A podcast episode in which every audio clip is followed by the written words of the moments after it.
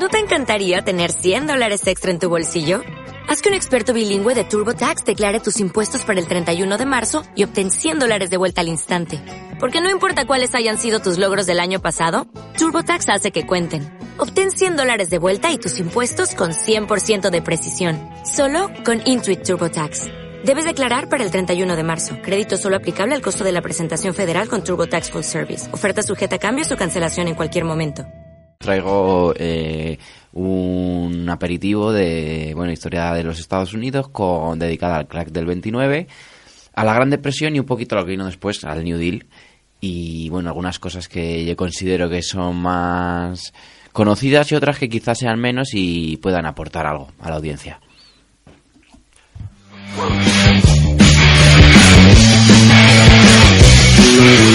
La sección de historia de Radio Rebelde Norte.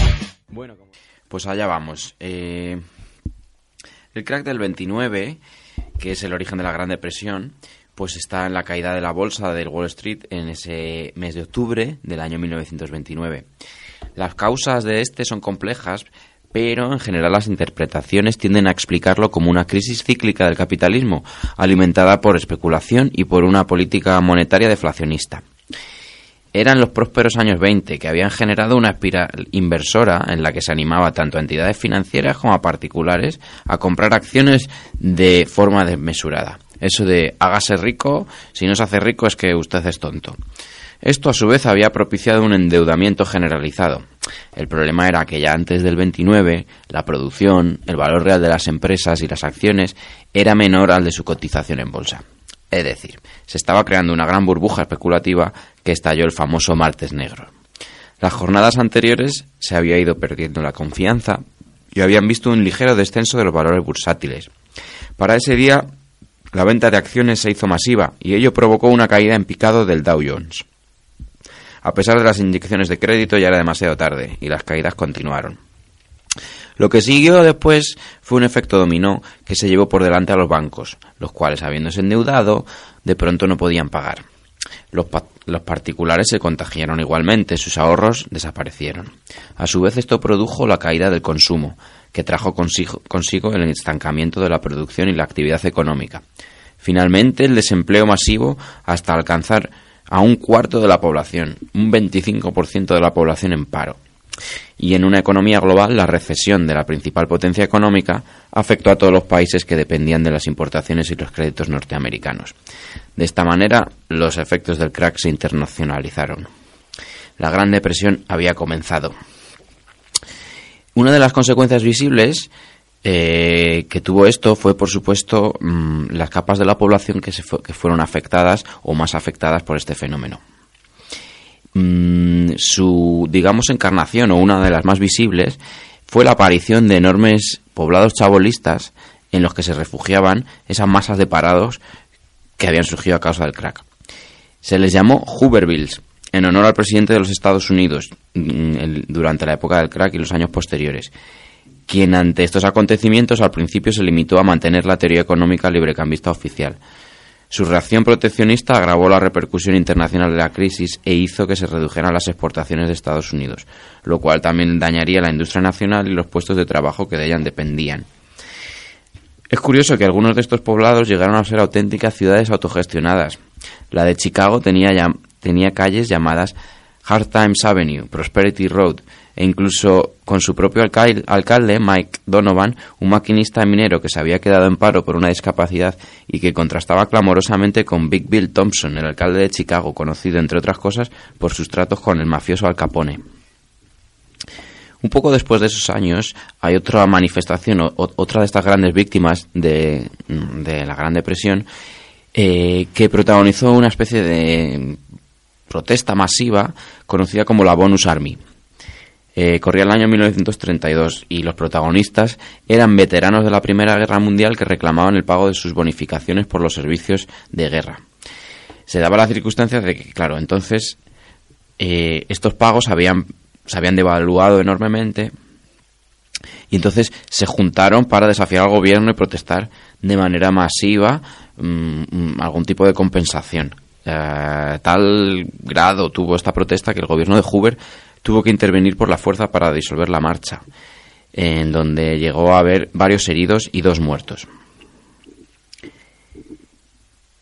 Por, en tercer lugar, él quería hablar, por supuesto, como no, de los, los afectados del ámbito rural que se vieron afectados por lo que se llama en inglés el Dust Bowl, que no me acuerdo cómo se llama en español, pero fueron estas tormentas de, de, polvo que afectaron a regiones de Nuevo México, Oklahoma, Texas, Colorado y Kansas, y que se juntaba con eh, una sequía prolongada, eh, más eh, este, este tema de los bancos, las hipotecas que le sacó de sus tierras y que, bueno, conoceremos, conoceréis todos perfectamente, ya sea por la película o por la novela de Steinbeck, Las uvas de la ira. Sí, eh, ahí hay que decir que bueno que eso se debe a que el, como los granjeros dejan de cultivar por no salir rentable el, el hecho de producir pues eh, productos agrícolas, las, se quedan los terrenos de, abandonados de cualquier capa vegetal y el viento soplaba y se llevaba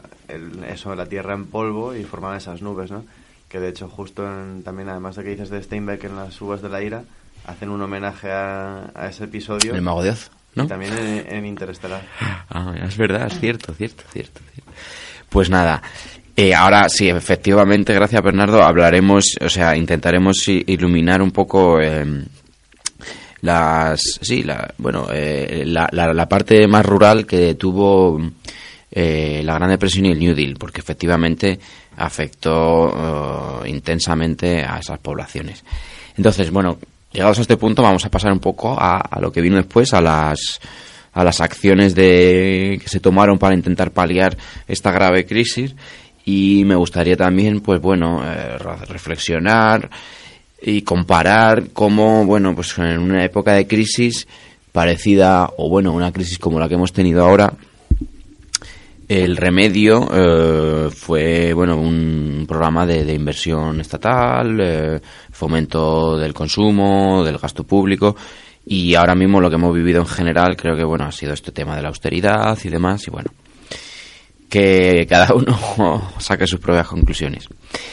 Antes de entrar en el New Deal propiamente dicho, pues eh, como antes había apuntado Hoover, lo que había mm, optado era por medidas proteccionistas y libercambistas clásicas.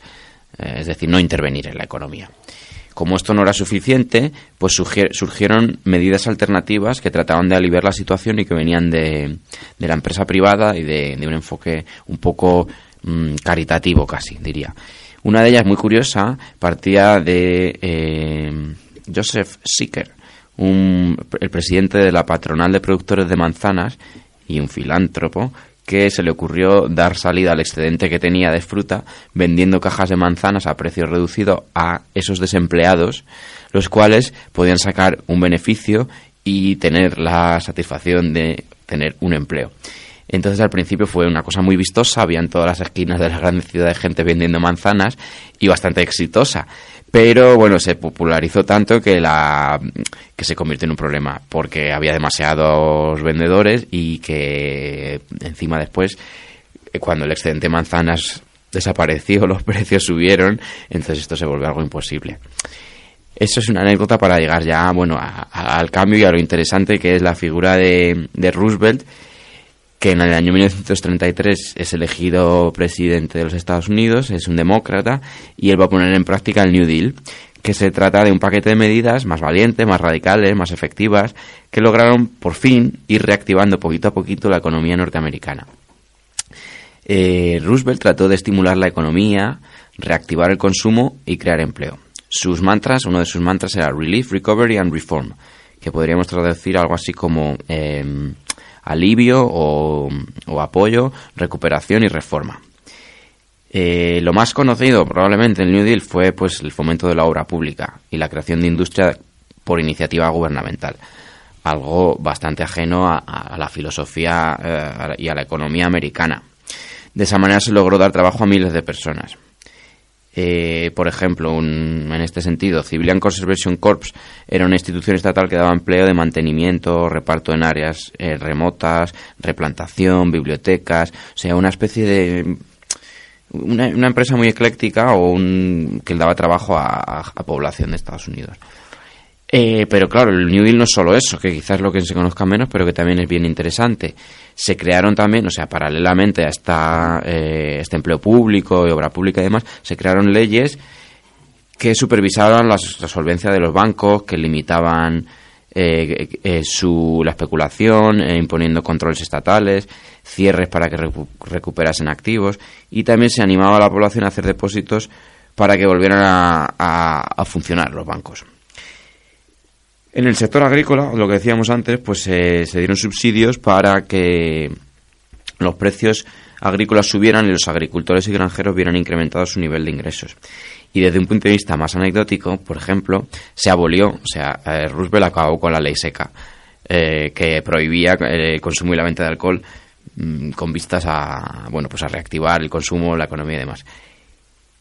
También apuntaba que hubo reformas de derecho laboral y servicios sociales, un horario y un salario mínimo. esto, la idea era que aumentar el poder adquisitivo de la población, reactivar el consumo, estimulando el resto de la economía. Y también, por último, pero no menos importante, la Social Security Act, un sistema federal de seguro de desempleo y pensiones.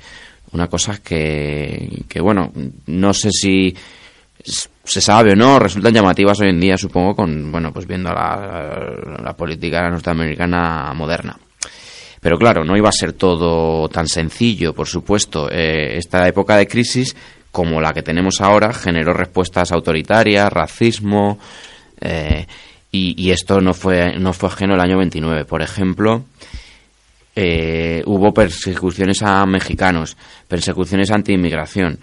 Mm, había una especie de comités que trataban de dar trabajo a la gente que estaba en paro, pero esto generaba eh, estos típicos conflictos de a quién se da el trabajo y a quién no, lo cual repercutió en expulsión de miles de mexicanos de California, y en general eh, medidas que afectaron a todos los inmigrantes.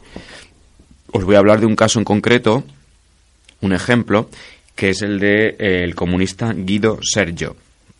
Fue detenido en un mitin y eh, amenazado con deportarla a Italia. Estamos en la época del fascismo de Mussolini, lo cual le iba a suponer una condena a muerte como mínimo una, una buena temporada en la sombra y fue la intervención de Stalin lo que le salvó gracias a un permiso para entrar en la URSS como refugiado.